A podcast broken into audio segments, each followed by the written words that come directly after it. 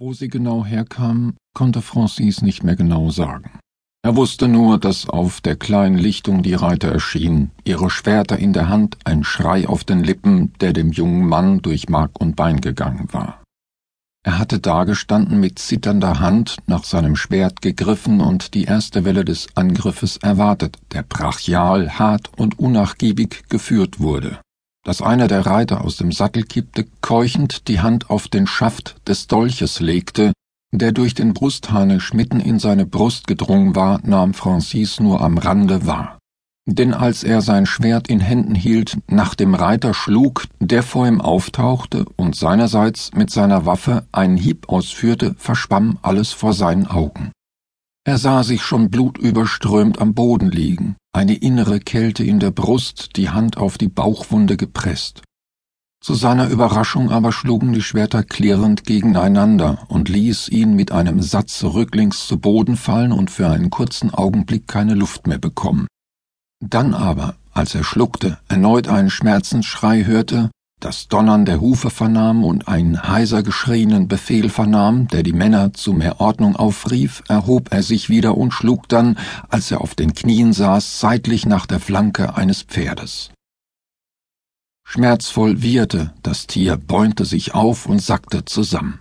Es machte einen Buckel, warf seinen Reiter ab, der schreiend zu Boden ging und mit dem behelmten Kopf gegen den Stamm einer Erle krachte und benommen zusammensackte. Eine Chance, die sich Francis nicht entgehen lassen wollte. Er hechtete nach vorne, schlug dabei mit dem Knauf seines Schwertes zu und hämmerte ihn gegen den Hinterkopf des Angreifers, der sich einmal aufbäumte, leise keuchte und dann regungslos liegen blieb.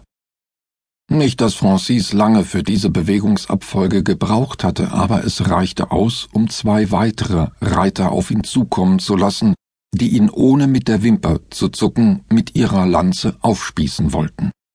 Francis ließ sich wieder zu Boden fallen, rollte sich dabei links über die Hüfte ab und entging so den gezielten Schlägen der Angreifer.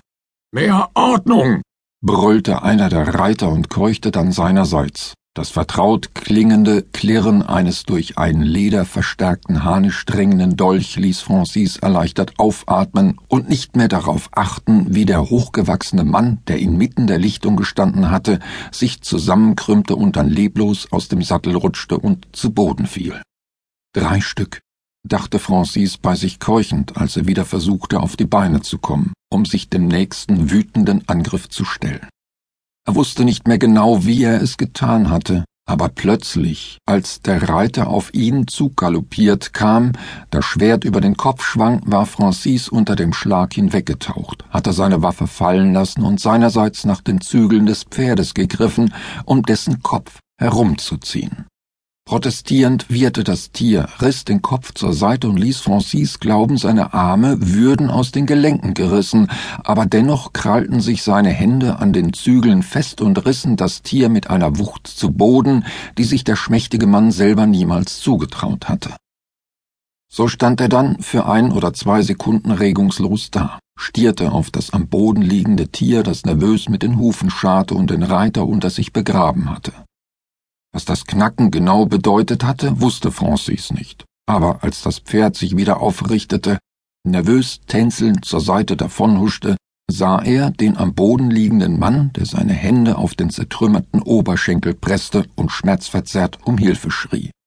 Um ihn kümmerte Francis sich nicht weiter, schwang sich auf das immer noch unruhige Tier und griff, nachdem er auf dem Rücken des prächtigen Tieres saß, nach seinem Schwert und dann seinerseits auf einen weiteren Feind zugaloppierte, um diesen mit einem Hieb aus dem Sattel zu schleudern.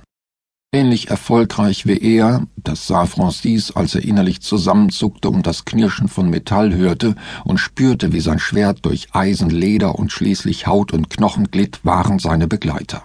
Robin und das Mädchen sah er nicht, dafür aber Bernard, wie der mit einem Kreuzschwert von einem dicken Ast aus, nachdem er auf einen Baum geklettert war, nach den Angreifern schlug und ihn so zusetzte und an sich band, damit Mola seinerseits gegen die drei weiteren Reiter kämpfen konnte, die es sich zur Aufgabe gemacht hatten, den hochgewachsenen Mann zu erschlagen. Einer der Angreifer hatte ebenfalls sein Pferd verloren und umklammerte seine blutende Schulter, hielt aber immer wieder auf Mola zu, um ihn mit seinem Schwert